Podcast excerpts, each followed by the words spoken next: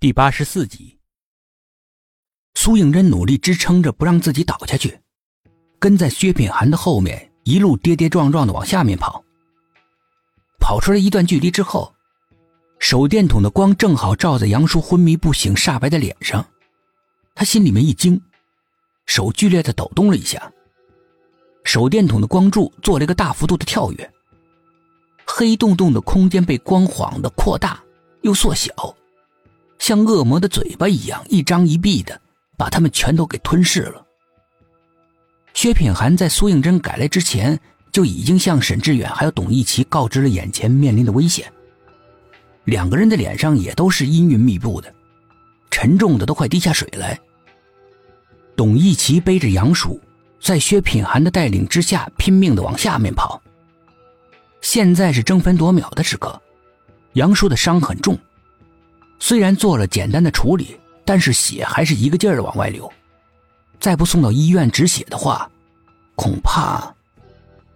而且这里面的空气越来越稀薄，如果不能够及时逃出去，不要说杨叔了，就是他们四个，恐怕也要在这里因公殉职了。地道的空气跟预料的一样，越来越少。苏应真张大嘴巴也吸进不了多少氧气。只觉得眼前一阵阵的发黑，脚步也踉踉跄跄的，手电筒的光在黑暗里面乱晃，更增添了每个人心中的恐惧。这个时候，薛品涵已经替下董一奇，把杨叔背在背上，他回过头对苏应真说：“真真，坚持住，很快就能出去了。”苏应真这个时候连回答的力气都没有了。喉咙就像是被一只巨手死死的钳住了，每呼吸一次都变得非常的困难。薛品涵见他不回答，也不知道他怎么了，回过头看他，看到他很辛苦的模样，但是此刻又顾不上他，心里面万分的着急，只能眼睁睁的看着他一个人苦苦的支撑着，也不知道走了多久。只记得薛品涵他们三个已经轮流的把杨叔背了一遍。这个时候，又该轮到薛品涵在前面带路了。蓦地，他停下了脚步。苏应真的光柱正好落在他身上，晃个不停。他的背也随着起起伏伏的。沈志远还有董一奇先后到了，和薛品涵挤在一起，全都被人像点了穴一样。一动也不动。莫非这前面又有什么可怕的东西？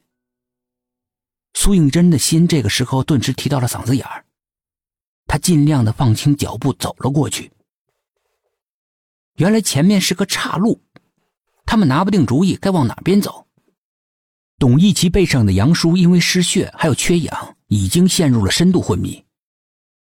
这个时候选择哪条路，已经成了性命攸关的大事。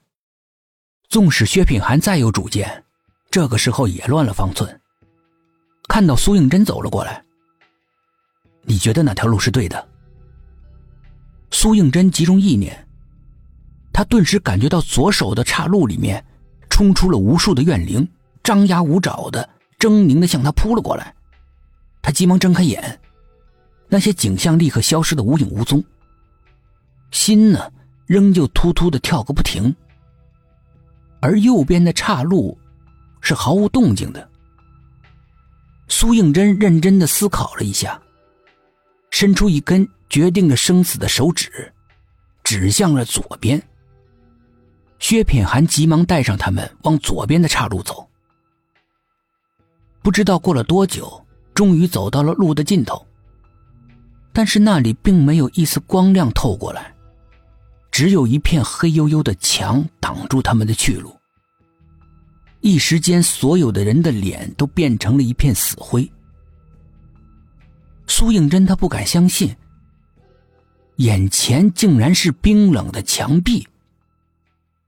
这次的错误判断，竟然把全组的人都带到了死亡的地带。